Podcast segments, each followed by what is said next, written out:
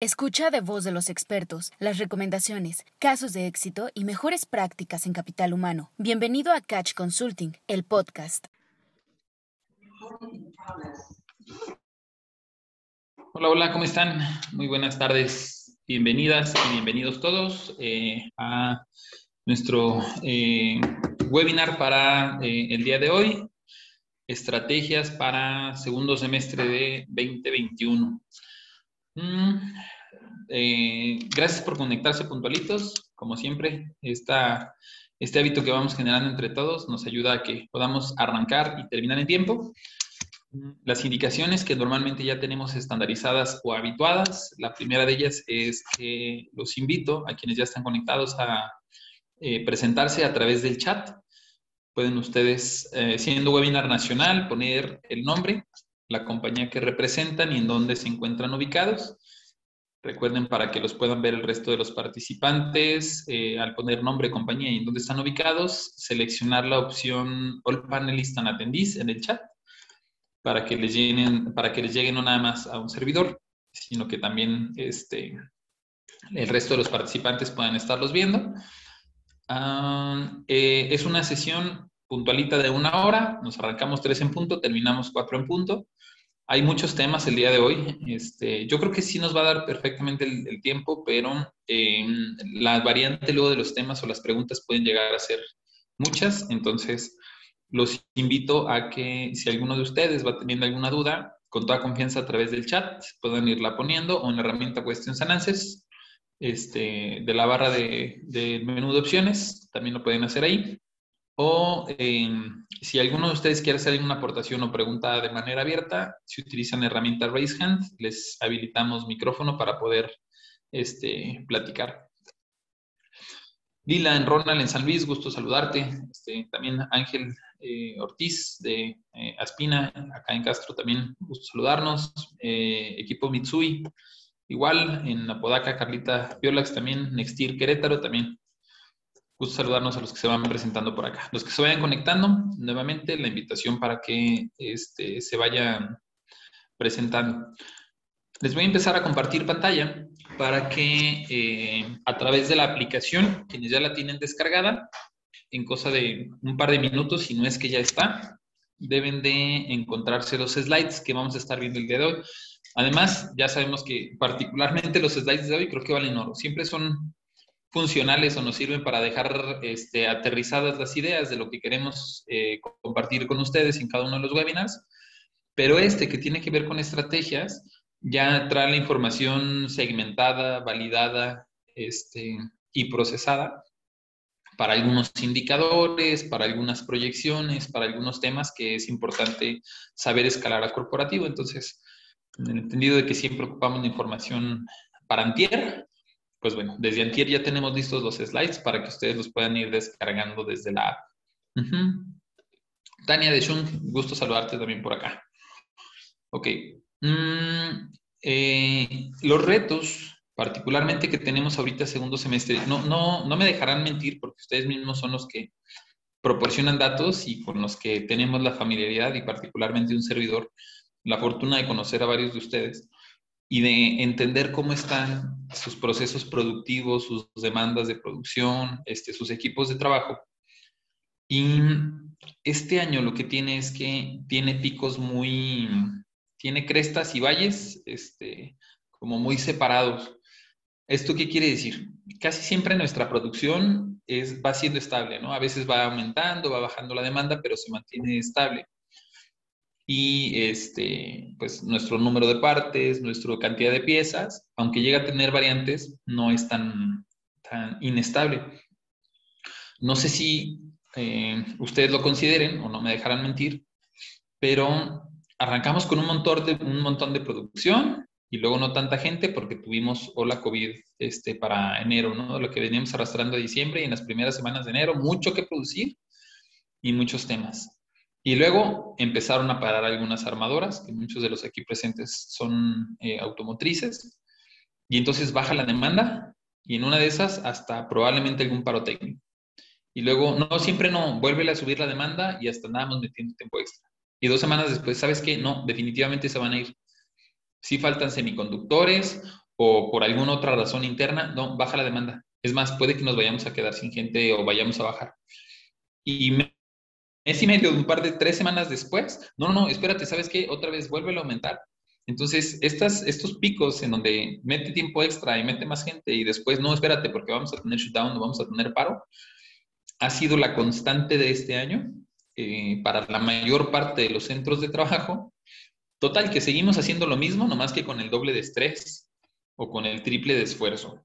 Em, espero esto que les estoy platicando, si les da risa nerviosa, este, pues bueno, no, se sientan mal, así estamos todos.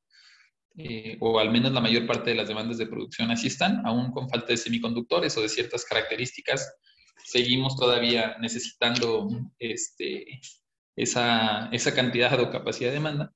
Y pues no es consuelo, pero así va a seguir cerrando el año. ¿eh? Eh, las automotrices, recuerden que sobre todo aquellos que tienen que ver con producción automotriz, autos se siguen vendiendo un poco menos en el mundo. Nuestra, nuestra capacidad de exportación en México, sin embargo, dentro de lo que cabe, se ha mantenido, no necesariamente ha decrecido.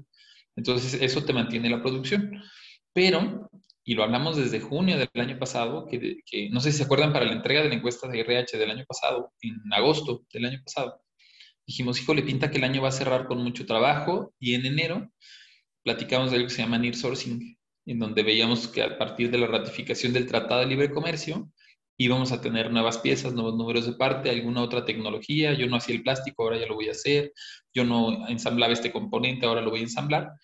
Y pues bueno, es parte como de esa misma dinámica. Así es que, ¿qué es lo mejor que podemos hacer? Pues tratar de anticiparnos en cómo van a estar las condiciones y características para que al menos no nos agarre con las manos en la puerta, ¿no? O que, o que el proceso, que de por sí es muy dinámico ahorita, un poco estresante, pues no, no le aumente todavía un chin, pero no tenía en mente esto, pero ahora me estoy, estoy batallando con esto. Entonces, de eso se trata la sesión del día de hoy. Vamos a empezar con algunos indicadores macros eh, y mucho tiene que ver con cómo se ven las proyecciones para los incrementos salariales. Eh, eh, varios de los aquí presentes y muchos de ustedes como clientes ya nos están preguntando qué pasa con el budget, cómo estamos nosotros considerando los incrementos. Pues ahí les van las respuestas sobre los indicadores principales. El primero de ellos es inflación. Antes de spoilear el contenido, me gustaría preguntarles en el chat, ¿alguien sabe cómo va inflación? en este momento alguien recuerda alguna nota que haya visto? ¿Cómo vamos en inflación lo que va de este 2021? ¿Cuántos puntos porcentuales? Ya sabemos que nuestras inflaciones promedio son 3, 4%, 5% así muy alto. ¿Cómo va nuestra inflación ahorita lo que va de este primer semestre? Muy bien, para todos los que la estamos googleando en este preciso momento, de una vez les voy anticipando los encabezados que se van a encontrar. Esto es información de la semana pasada, si se fijan. Inflación en México de Forbes. Inflación en México cerraría 2021 al doble de la meta oficial.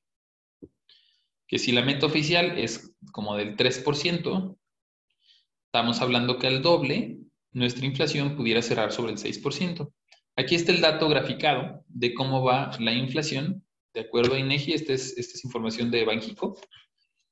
Y nótese como aquí de este lado, 5.88 traemos ya ahorita en este momento.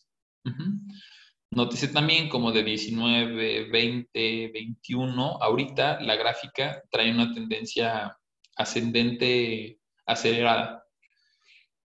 ¿Esto qué quiere decir? Que todavía este 5.88 pudiéramos llegar a estar cerrando el año con, con, sobre los 6, inclusive sobre los 7 puntos porcentuales. No necesariamente será la peor de nuestra historia, pero 7 puntos porcentuales en este indicador eh, nos va marcando un primer contexto en donde compáralo contra tu budget. Aquellos que ya empezaron a presentar sus primeros rounds de budget, ¿cuánto están, considerando de inflación? ¿4, 5, 6%? porque si no es 5.88 para arriba, este, después decir que a partir de aquí es donde estas estrategias para segundo semestre se les pueden empezar a complicar.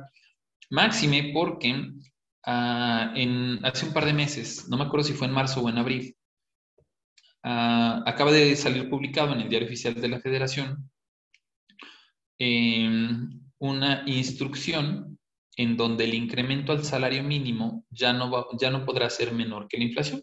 En otros años habían habido incrementos salariales al incremento del salario mínimo sobre el 4%, 5% más monto de recuperación, pero ahora porcentualmente ya no va a poder ser menor que la inflación a partir de, lo que se publique en diciembre de este año y que entre en vigor en 2022.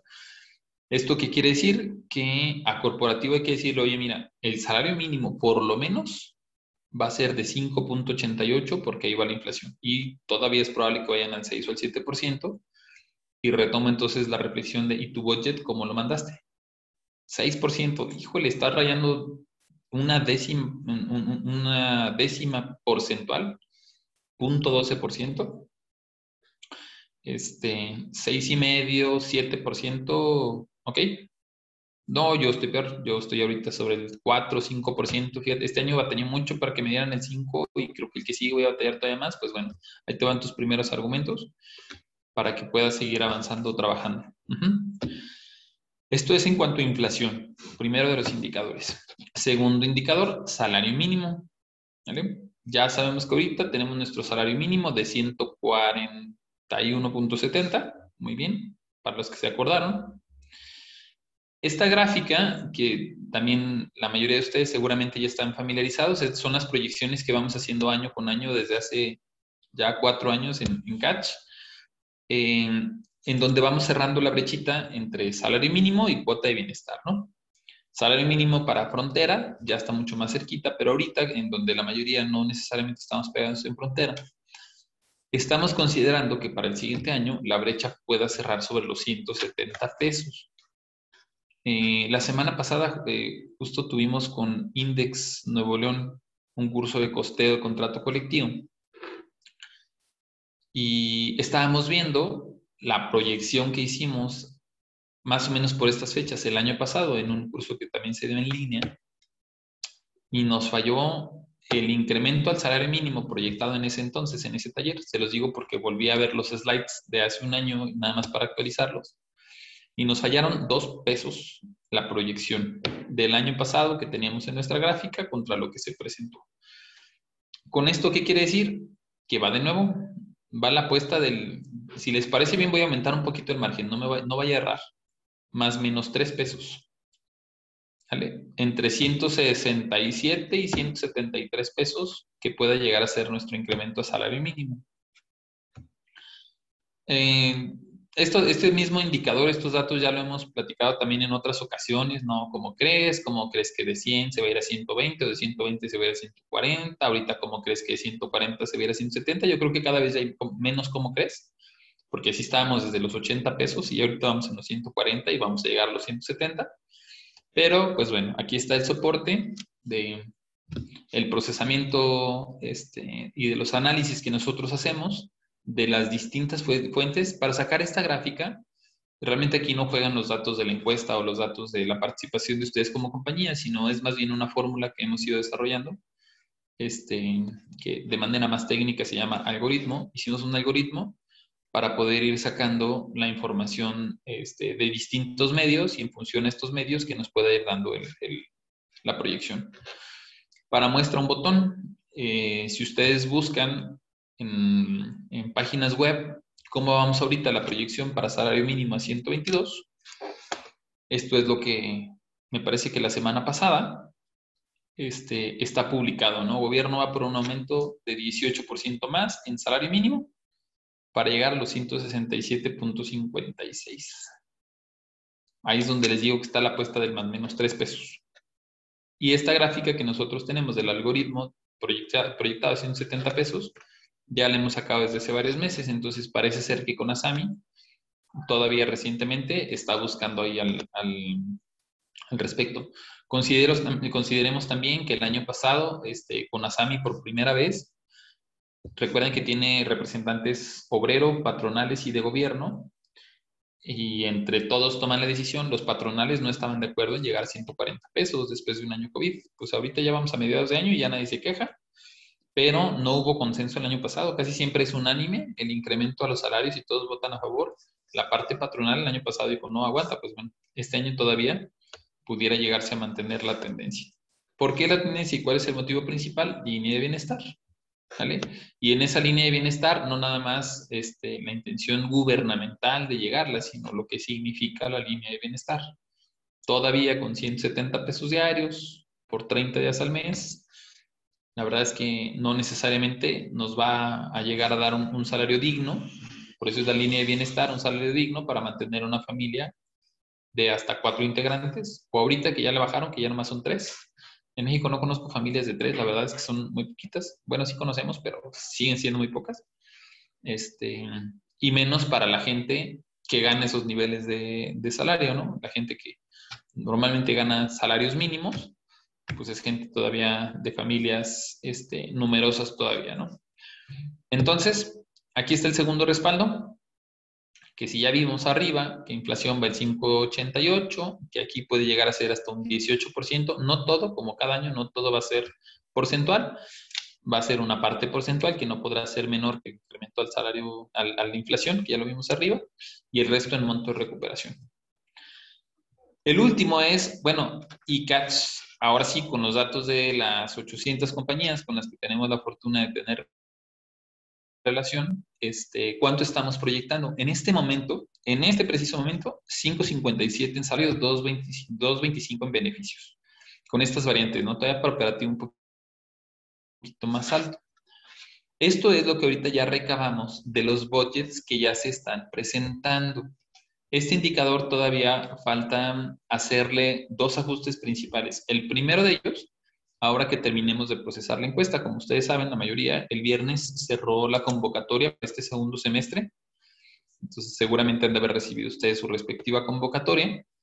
Y este 557 todavía hay que validarlo con lo que se haya este, reportado en este segundo semestre, más aún lo que pueda llegar a ajustar después de que estos indicadores empiecen a dar a conocer ya saben que nosotros siempre vamos no un paso adelante, sino este, tres pasitos adelante.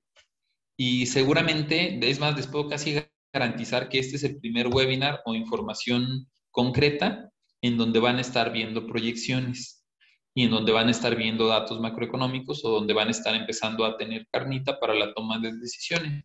Si es así, en donde este es el primero, pues todavía habría que sumar eh, otras compañías que no sé por qué, pero probablemente todavía no trabajan con nosotros. Este, no importa, no los culpo, ahí estamos todavía sumando cada vez más este, compañías para que puedan no, no, solamente ser clientes de Catch, sino que participen en estas fórmulas o en, o en estos cálculos. Y una vez que ya haya mayor participación o que ya nos, nos estemos dando cuenta o volteando los RHs en esta operación que les digo, que andamos con muchos altos, muchos bajos, muchos altos, y además voltea a ver cómo está lo de la inflación, pues bueno, puede que conforme siga avanzando el segundo semestre, este 5.57 llegue todavía a incrementarse. ¿Por qué? Porque si se fijan, todavía ni siquiera se está acercando a la inflación, que ya quedamos que en 5.88. Cierro este tema este, en cuestión de presupuestos, poniéndoles precisamente esa reflexión. El 5.57 creo que puede llegar a ser alto en este momento para algunos de ustedes. Pero cuando ya lo pones en contexto de inflación, cuando lo pones en contexto de salario mínimo, cuando lo pones en contexto de que las compañías están aumentando demanda de personal, o sea, están, estás aumentando tu headcount, reflexiona eso también, y no nada más tú, sino las que están alrededor y ahorita todavía 2021 apenas estás empezando a retomar nuevos proyectos, falta todavía que se instale la de allá, la de allá, y que acabes de arrancar tú otro proyecto, estos que ya, que ya estás ahorita midiendo, evaluando, que ya sabes inclusive que te van a mandar, pues bueno, esa demanda de personal, que sigue siendo también efecto del near sourcing que platicamos desde enero, este, te pone en un contexto de mucha demanda. Mucha demanda porque el sindicato va a estar bien canijo, y no me va a aceptar menos del 5,88. Corporativo me está pidiendo que no más del 4%, que porque todo está súper mal, pero aún con que todo me está súper mal, me están pidiendo que contrate más gente o que, que aumentemos estos dos proyectos. Entonces, pues bueno, la, reflexión, retomo, es precisamente esa. ¿Qué tipo de información hay que escalar con ellos? para que en algún momento dado pueda estar un poco más equilibrado y anticipándoles, reitero que este 5.57, que es lo que nos dio ahorita en, en este primer ejercicio del año para hacer los budgets para 2022, pueda llegarse todavía a aumentar por estos otros contextos macro. Voy a hacer una primera pausa este, para ver si alguien de los aquí presentes tienen dudas. Ya vi que se conectaron todavía algunos otros este, después. Me da mucho gusto eh, verlos y los invito también a los que se conectaron después, como siempre de manera voluntaria, a presentarse a través del chat, nombre, compañía y en dónde se encuentran ubicados. Este, más aquellos que puedan llegar a tener alguna duda o aportación. Si quieren hacerla de manera verbal, ya saben que pueden utilizar la herramienta Raise Hand y si levantan manita, les habilitamos micrófono. Gusto saludarte, Adri, de BNG en Mirapato y al resto de los que se vayan conectando. Ok. Hola, Kenny, también gusto saludarte. Muy bien. POS, Ibiden también, este, Uciel, gusto saludarnos allá en San Luis Potosí. Sergio en Silao, también gusto saludarnos. Temas de vacunación, que es parte de las estrategias también que traemos ahorita. Ya sé que todos tenemos nuestros conflictos de y cómo disminuye ausentismo, y ahí vienen los de 30, pero, ah, me estoy dando cuenta que nomás la mitad de los de 30 se quieren vacunar, este, pues bueno, Primero vamos viendo cómo estamos. Esto es información que sale del quiz que les hicimos llegar la semana pasada y que a quienes participaron deben de tener el reporte completo este, ya en sus correos electrónicos. Si ustedes participaron, estas gráficas ya les sonarán un poco conocidas. Este, y la primera de ellas es cuánto de tu headcount, de tu personal, ya está vacunado. Ahorita tenemos un registro de que el 26% de la plantilla de 100 al menos 26 personas ya están vacunadas, por lo menos en una primera dosis. Si sacamos o si correlacionamos este dato, 26% de mi plantilla ya está vacunada, pero los de 50, 40 y ahorita los de 30 es medio ambiguo porque hay varios que apenas están en esta semana, más o menos entre el 30 o 40% de tu plantilla ya debería de estar vacunada deberías de estarte acercando a la mitad. Este dato, que es al 9 de julio, no se acerca a la mitad de tu plantilla vacunada. ¿Qué quiere decir? Que efectivamente vamos a tener varias personas que dicen no me voy a vacunar. Y entre más jóvenes, mejor. Porque ya sabemos, yo sé que todos los que estamos aquí somos puros millennials, este, y todos nacimos del 2000 para acá, seguramente. Pero eh, a esta menor edad nos sentimos todavía un poco más fuertes, ¿no? Ahí al respecto y a nosotros no nos pega tan fuerte. Bueno, a nosotros no nos pega tan fuerte que lo podemos pensar este, y con lo que sucede en el día a día, en la información y desinformación de las redes, muchas de, las personas, al menos reitero, este, en sondeos muy eh, informales y particulares que hemos estado haciendo, más o menos la mitad de los de 20, 30 no se te van a querer vacunar. Si les pones ahí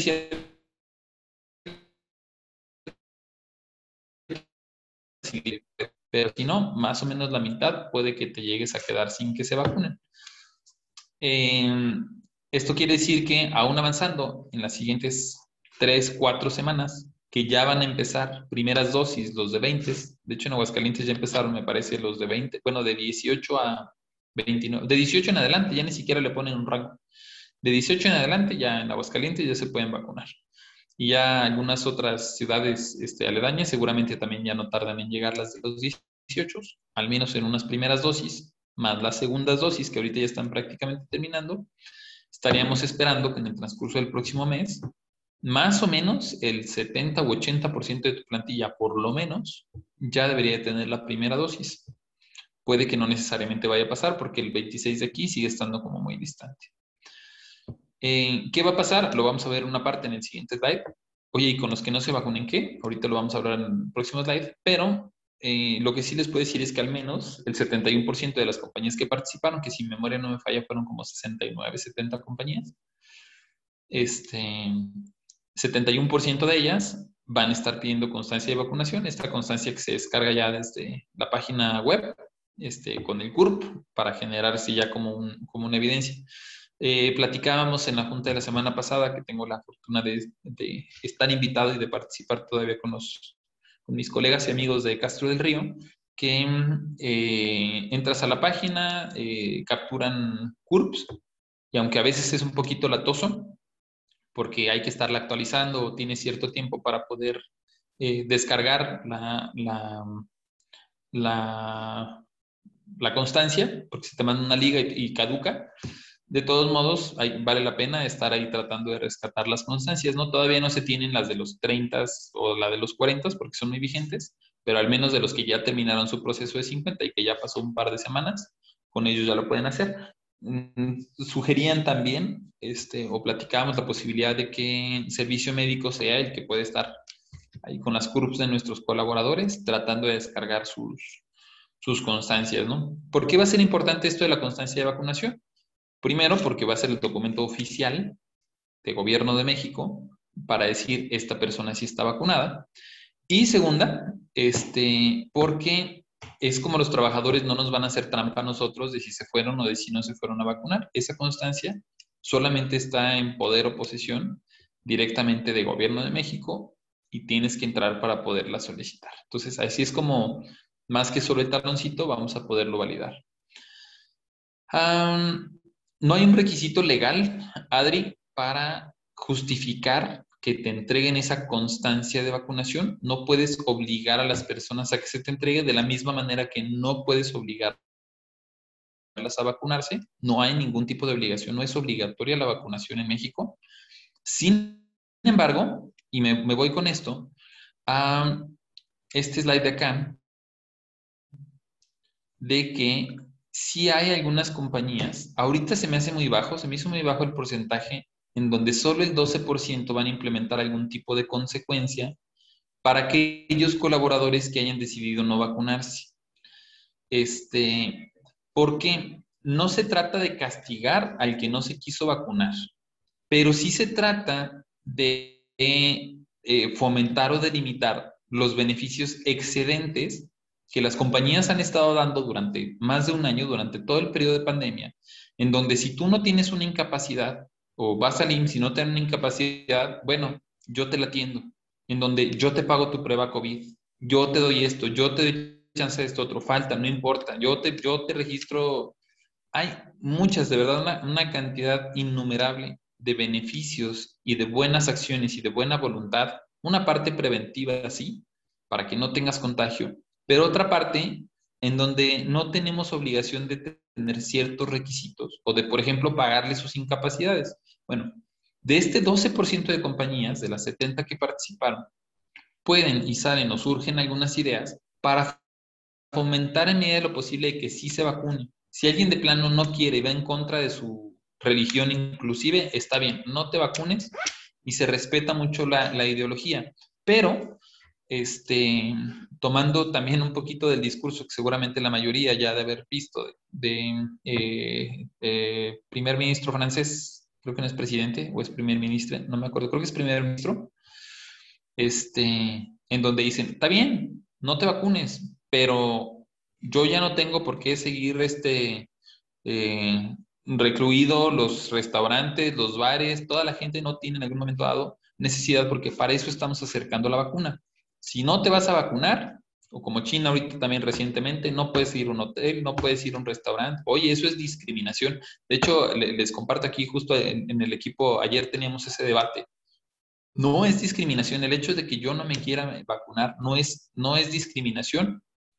Si yo te niego algo por lo cual tienes derecho, definitivamente lo es. O sea, yo no te puedo decir, sabes que ya no puedes venir a trabajar, porque el trabajo es tu derecho no te voy a pagar tus vales, no te voy a pagar lo que por derecho has tenido, no.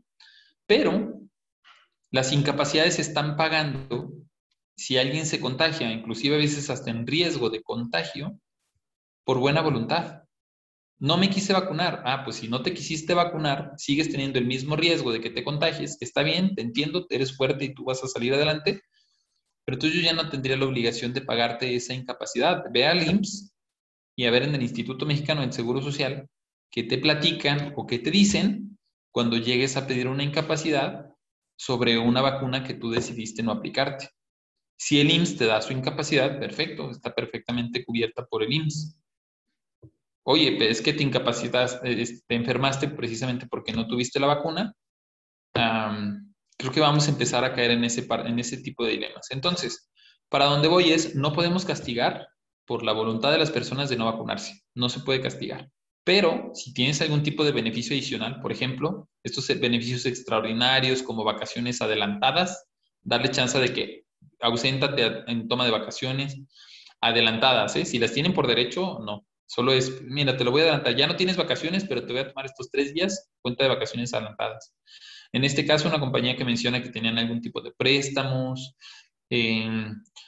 En caso de llevarse a cabo el evento de fin de año, que no es obligatorio legal que tú lo debas de, otorgar, ¿sabes qué? Mi requisito va a ser que en la constancia que ya quedamos que van a tramitar el, el seguro social, perdón, el, el, servicio médico, este, si no hay constancia, usted no pasa.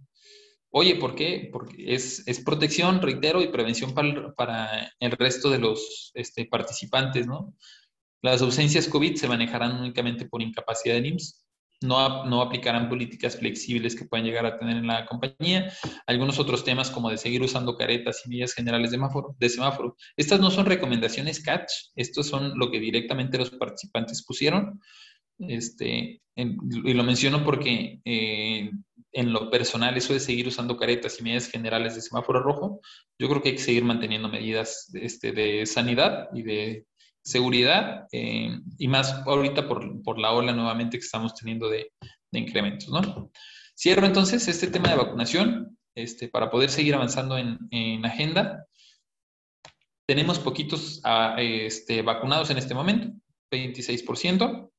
Eh, solo 12 del total de las compañías en ese sondeo están, están evaluando, sin embargo, creo que esto de manera normal y natural va a ir este, evolucionando. No se trata de castigar, sino de tampoco dar los beneficios adicionales, es como en un punto de equilibrio. Y finalmente, eh, aquí está la pregunta de si se va a realizar, por ejemplo, evento de fin de año, que, que ya quedamos, por ejemplo, como recomendación. Si hay evento de fin de año, que no necesariamente eh, se les permite el acceso o no puedan ser acreedores del mismo aquellas personas que no se vacunaron, pues bueno, 8 de cada 10 compañías sí van a hacer evento. Sí voy a realizar, sí voy a realizar, sí voy a realizar, 8 de cada 10. ¿En qué modalidad? Todavía no se sabe, 62% todavía no lo sabe, 5% virtual, 10% presencial. 23% declara no realizar evento de fin de año para este año. Este es otro de los indicadores importantes. Ah, los vacunados no tienen que usar el cubrebocas. Esta es muy buena pregunta Estados Unidos, por mencionar uno de los ejemplos, ya no se les está exigiendo el uso de cubrebocas. Oye, pero Los Ángeles está teniendo un repunte bien fuerte y ya se los volvieron a pedir. Ah, entonces siempre sí. No hay un criterio establecido y le soy sincero, no, no, no conozco ahorita en este momento alguna postura oficial por parte de la Organización Mundial de la Salud o de alguna institución este, que pudiéramos considerar como, como bandera o como estandarte para determinar cómo se iba a hacer. Pero en la práctica lo que sí te puedo decir es que muchos de los países que van más avanzados en el tema de vacunación ya no están exigiendo el uso de caretas o de, cubrebocas en espacios públicos. Solamente, retomando Estados Unidos, ay, acá ya volvió a crecer, allá puede que sí, ¿no? O me parece que también Europa estaban empezando a tomar algunas consideraciones para volver a empezar a ser un poco más estrictos. Aún así, las medidas ya no están siendo tan estrictas, por ejemplo, ya se puede visitar Europa para aquellos que tengamos este, intenciones turísticas. Estados Unidos sigue todavía o extendió un mes más, este, hasta el 26 o 23 de agosto, no me acuerdo, hasta el veintitantos de agosto. Este, las regulaciones de entrada eh, eh, que tienen determinadas hasta ahorita, entrar con prueba COVID y para efectos de pasar por frontera, están todavía cerradas para efectos de turismo, pero pues bueno, en eso está.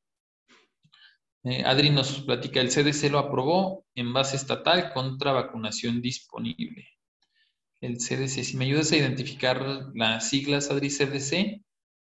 Como les mencionaba, el tema sigue avanzando. Este, Suprema Corte de Justicia lo que hace es que al declararlos inconstitucionales, genera como parte de un proceso en donde ahora tendrá que regresar al Pleno o a las cámaras como parte de esos argumentos o fundamentos de si se tiene que legalizar o no. Entonces, nuevamente, yo calculo que hace como tres, cuatro semanas volvió a salir mucho el, el, tema porque precisamente fue en las fechas en que la Suprema Corte de Justicia lo declaró inconstitucional el hecho de que no, no haya un motivo por el cual la marihuana no deba ser legalizada y por lo tanto sigue siendo parte de estos pasos para poderla legalizar. Eh, en los temas de estrategia, segundo semestre 2022, ¿qué va a pasar? Pues nada, hay que empezar a estar a familiarizar a nuestros eh, servicios médicos, a la cuestión de, a los a quienes tengamos a cargo en relaciones laborales, para que estas personas de relaciones laborales este, sean las que sepan qué hacer en el momento en el que se apruebe, determinar cómo vamos a hacer las pruebas este, para considerar que una persona se encuentra bajo sus efectos en el momento en el que está trabajando. reitero y repito que esa es la clave principal, es como el alcohol. Ah, el problema, el alcohol es, es droga, pues sí, es una sustancia, pero es legal. Ah, que bueno, lo ilegal es que te presentes a trabajar bajo los influjos de la sustancia, entiéndase, como normalmente decimos, bueno, como comúnmente decimos, que no vas, no vayas a llegar este borracho tomado al centro de trabajo, lo que no puedes es llegar bajo el influjo de lo mismo va a pasar con el tema de la marihuana. Oye, pero te pusiste una super borrachera el fin de semana. O, perdonen lo coloquial, no, este, se pusieron una super este, pasada y súper divertida ahora el fin de semana, pues en el ámbito personal no nos vamos a poder meter ahí. Como no podemos ahorita decirle a un trabajador, oye, fíjate que me dijeron que te pusiste bien borracho este fin de semana, este, ahora decir, híjole, te pusiste una súper divertida este fin de semana, este, o estabas muy pasada este fin de semana, no van a ser temas este, que vamos a poder en algún momento dado considerar como parte de, las acciones o medidas tomadas en el centro de trabajo. Donde sí lo vamos a tener que hacer si te presentas bajo el influjo de que en algún momento dado, porque también nos pasa, pues no muy frecuente, pero, pero sí, sí hay varios casos en donde se está consumiendo dentro del centro de trabajo o lo, lo traigo corto en el centro de trabajo. Bueno, si ya está inclusive permitido, pues es como si trajeras tabaco. Ah, vas a dar de, baja porque traiga tabaco, no, va a estar de baja ni porque traiga marihuana tampoco. Si ya está permitida, si es legal, tampoco. Y entonces, pero no me lo pones aquí. De la misma manera que el tabaco. Es, este, eh, en algún momento dado legal fumar, sí, tomás que no es malito. Eh, fuma allá afuera en las áreas destinadas para. Oye, entonces, ¿van a poder fumar allá afuera un cigarro de marihuana? No. Como tampoco van a poder salir a tomarse una cerveza y regresar. ¿Salen? E, ese tipo de ejemplos, y retomo mucho estos dos, tanto el tabaco como el alcohol, van a ser los que nos pueden llegar a marcar un poco las pautas del qué sí se va a poder, qué no se va a poder o en qué medida.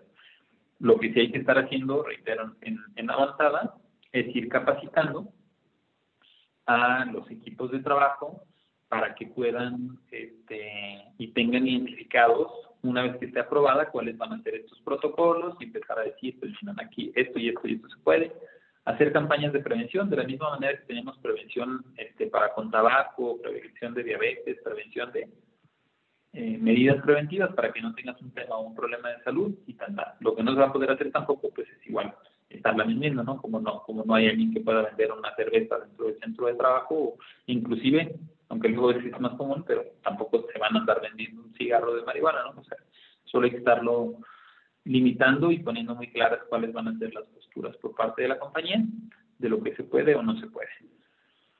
Ok. Eh, finalmente, ya para empezar a, cerrar estos temas este, de estrategia, REPSE. Todavía por ahí eh, he, he, visto algunos colegas en donde REPSE es registro de empresas que prestan servicios especializados. Registro de empresas que prestan servicios especializados. Que a su vez se divide en, dos este, evidencias principales. La primera, la más conocida, las eh, compañías que tú tengas especializados, transporte, comedor, vigilancia, limpieza, este, mantenimientos, deben demostrarte ya el registro. Este, y Segundo, porque creo que, o al menos he notado que se está olvidando, hay algunas compañías que tienen recursos compartidos y tienen shared services. Si tu compañía es de las que tienen recursos compartidos, este, también van a necesitar tramitar su REPSE.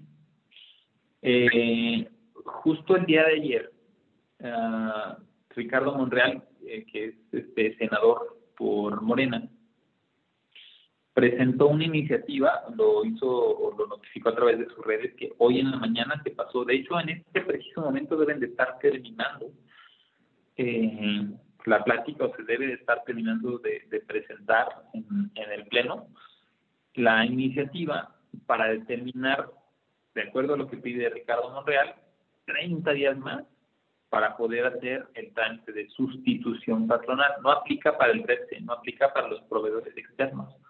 Lo que él está pidiendo son 30 días más para el tema de sustitución patronal. Este, entiéndate, no tu proveedor especializado en su registro de la Secretaría de Trabajo, sino en que ya cada quien esté en la, en la empresa operativa y no esté en una empresa de servicios. Seguramente, si no es que ya está ahorita por estar en el webinar, que probablemente no lo sepamos, seguramente por la premura y por las fechas, en el transcurso del día de hoy o a más tardar mañana, podremos saber si fue avanzando. Recuerden que esta es una propuesta y a partir de ahí el Pleno la discute y si el Pleno dice, bueno, sí, ya empieza a, pasar o avanzar en, alguna, en el resto de la Cámara para que eh, se pueda llegar a hacer alguna modificación. Esto es importante porque lo que se publicó en el Diario Oficial de la Federación eh, no es un eh, artículo o una petición o un documento sencillo lo que quedó en el diario oficial de la federación fue una modificación a la ley. Entonces, si ahorita a través de este em, eh, de esta petición o de esta iniciativa se modifica el artículo primero transitorio del decreto, no hay problema. Podemos decir que avanzamos. Eh, lo que puede que no vaya a estar tan fácil es una segunda que también seguramente se los anticipo porque esto es cuestión de hace un par de horas, donde una senadora del PAN dice, oye, no, con un mes no nos alcanza, hay que cambiar la ley, no el decreto, sino hay que cambiar la ley para que en algún momento dado este, no, no nada más se permita hasta el 23 de abril, sino que lo manda, o la petición de la del PAN es que se vaya hasta eh, enero de 2022. O sea, ampliar todavía no nada más 30 días, sino vamos a ver si hasta enero del 2022 porque los portales no funcionan, porque las empresas no han podido, porque no se le puede hacer esto al país y por 20 mil razones, ¿no?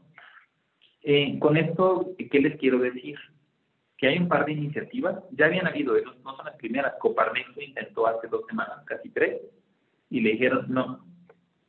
Eh, la Asociación Mexicana de Abogados también, este, la Asociación Mexicana de la Barra de Abogados, también lo intentó, de ellos tienen un par de semanas, no había habido respuesta eh, y pues hay un antecedente de que al menos dos organismos o dos asociaciones lo trataban de hacer, bueno, uno de ellos es un sindicato, el sindicato de patrones, Coparmex, este, y no hubo réplica al respecto, pero la diferencia ahora con eh, ambos senadores, reitero, uno de Morena, uno de PAN, es que como ya están dentro de la Cámara, este, pues ya al menos ahora sí va a entrar a discusión, en otras ocasiones era mero criterio y a ver si alguien es, eh, eh, tomaba la palabra o, hablaba en voz de cosa que no pasó y ahorita ya ellos, al menos en particular, pues lo van a volver a intentar. Entonces, eh, ¿qué creemos particularmente en CATS que puede llegar a pasar, sobre todo con las dos presentadas el día de hoy, de Ricardo Montreal y de la senadora Kenia?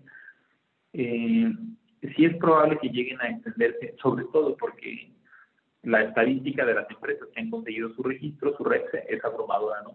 el, se dice que el 93% de las compañías que lo intentado han tenido un rechazo. Y de ese 93, el 70% ni siquiera han podido avanzar en los primeros filtros del registro para poderlo conseguir. Entiéndase por los primeros filtros en que si tienes una, un requerimiento por parte de Infonacot o si tienes un requerimiento por parte de Infonavit o del INS o del SAT y primero atiende tu requerimiento y ya cuando estés limpio completamente en sus portales, porque ni siquiera es una institución, a veces todavía después de la institución tardan un par de semanas en actualizarlo en el portal, en la página web, y ahí es donde la mayoría están actuadas. Entonces, eh, parte del compromiso de estas estrategias es qué pasa con el outsourcing, sigue avanzando, pero existe la posibilidad de que haya una prórroga de 30 días, probablemente, si la que avanza es la del PAN, llegue a ser hasta enero. La verdad es que no creo que, que se vaya a llegar a permitir hasta enero, siendo sinceros. Pero bueno, no viene dentro de los slides, pero creo que también es importante, y lo platicábamos, este, y la legitimación de contratos colectivos, particularmente hablando de la de General Motors.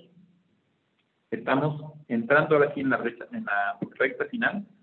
Recuerden que eh, en base al escrito de la Secretaría del Trabajo, se les dio hasta el 20 de agosto para que acabaran de resolver el tema de la legitimación del contrato colectivo de General Motors y este punto también va a ser interesante en lo que resta de este semestre de seguirlo viendo, no por el resultado que se vaya a dar en General Motors.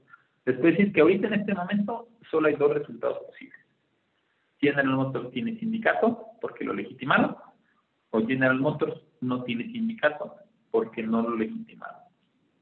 En cualquiera de los dos casos, es importante considerarlo como estrategia y seguirlo en este segundo semestre, porque va a marcar un precedente común vámonos por el camino en donde sí se ratifique la legitimación y los trabajadores digan, sí queremos. Habremos de compartir y habremos de entender y de aprender cómo sí la alcanzaron a hacer. Después de los temas en donde, ay, se están destruyendo las boletas, donde hubo ahí, este, eh, donde no se garantizaron las condiciones propicias o adecuadas para el tema de la legitimación, habría que entender y aprender porque en algún momento estuvo tan cerquita un sindicato extranjero, este, un movimiento interno, algo que no es nuevo, porque esto no es no, no salió en las últimas dos, tres semanas antes de su votación, es algo que ya traen, yo calculo desde hace año y medio. Habrá que tomar lecciones aprendidas, casi lo perdemos. Y el segundo, que es desde mi punto de vista el más probable, este, además eh, uno de los más este, riesgosos, ¿Qué va a pasar si General Motors no tiene? Si aún con la votación la gente dice no. El hecho de que la gente vote no no quiere decir que va a votar por otro sindicato. El hecho de que la gente diga no es que el sindicato vigente, el de Tereso Medina, este CPM, es el que ya no va a hacer ese. Y entonces, pues nada, Tereso tiene un error a volver a empezar a buscar este, la constancia y representatividad y pelearlo contra otros sindicatos, o sea, van a haber unas elecciones internas, o este, digna y tristemente retirarse y dejar a una armadora de 5.000 empleados en el país, una de las más importantes por el volumen de producción que tienen, este, sin sindicato y pues que les vaya muy bien.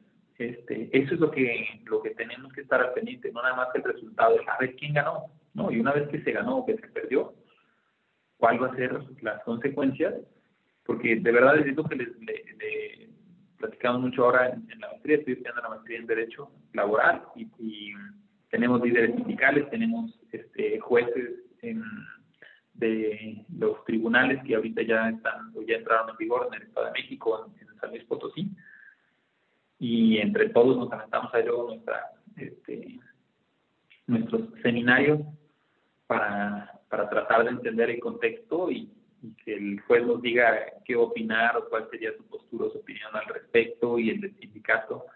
Tenemos una compañera también que es, de cuenta que una Susana Pito, súper pro trabajadores. Tenemos al representante de este, la parte laboral de Coparmex, este, en la Ciudad de México, del Comité Laboral de Coparmex en la Ciudad de México, este, más lo que nosotros como CACH vamos ahí también aportando y es, es muy interesante hacer este tipo de ejercicios. Entonces, es muy, eh, es muy interesante.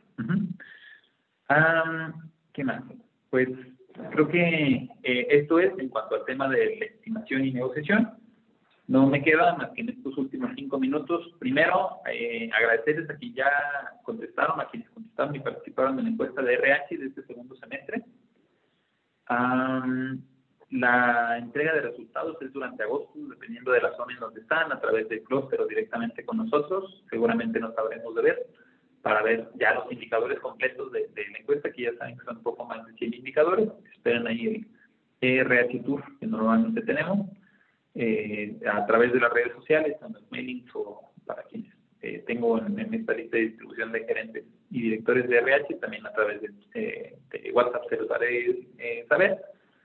Y pues bueno, no me queda más que agradecer a escrito. Si alguno de ustedes todavía tiene temas con, híjole, mi proveedor de servicios externos todavía no me entrega su registro, estamos apoyando, estamos, tenemos el servicio para ayudarles a sus proveedores de servicios externos a hacer su registro REFE. Ya lo hicieron, pero no les salió, no pudieron entrar en eso.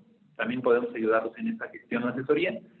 Este, si ustedes nos quieren asegurar de que estén bien, eh, hicimos, hemos hecho algunas auditorías, porque este servicio yo creo que ya vamos para el tercer mes que lo estamos implementando, y nos han salido cada incumplimiento y cada cosa que por eso luego no, no los van a tener. No me dejarán mentir en uno de los grupos, este, no estoy seguro si hay alguien aquí de este grupo de RH en donde coincidimos, pero resultó que todo era falso, los UA, las actas, y eran los eh, de seguridad, eh, los guardias de seguridad. Entonces hay que ser como muy cuidadosos y quisquillosos de ese tema, más aún porque a partir de la próxima semana o del primero de agosto, si no tienen su registro REPSE, tu factura a partir del primero de agosto de ese proveedor es no deducible. 100% no va a ser deducible nada de esa factura. Entonces hay que estar ahí al pendiente. O si alguno de ustedes todavía, eh, igual no, no digo nombres, pero hoy RH de una empresa muy importante, me habla y me dice, oye, corporativo, acabo de darme cuenta entonces que nosotros tenemos que hacer la sustitución patronal, o sea, ya no puede estar la operativa y la de ya no puede, si la mantienen, te, vas a tener una multita. En Monterrey justo acaban de, llegar con una multa de poco más de 3 millones de pesos este, a una empresa de Monterrey, autopartes, comercialización de autopartes, y pues bueno, hay que, hay que tenerlo también en consideración, ¿sale? Un poquito de estrategia nada más, eh, un poquito de salario, un poquito de inflación, un poquito de budget, un poquito de vacunación, un poquito de de fin de año, un poquito de producción, un poquito de... Entonces, no es que los queramos abrumar, la, verdad es que seguramente ya están abrumados este, en este preciso momento. Por el contrario, espero que eh, el webinar del día de hoy haya servido más bien para eh, pues, clarificar un poquito, al menos tener un, poco más de contexto de temas que vamos a tener que seguir haciendo mucho énfasis o mucha eh, eh, preparación para poder tener estos requisitos legales, presupuestales o implementos en, en salarios. Si alguien tiene alguna duda, con toda confianza, les pido por favor que me la hagan saber a través del chat. Déjenme checo todo es para que se vea que es en vivo, ¿cierto, Tania? Este, por, por el tiempo. Mm. Gracias por escucharnos. No te pierdas el próximo episodio de Catch Consulting, el podcast.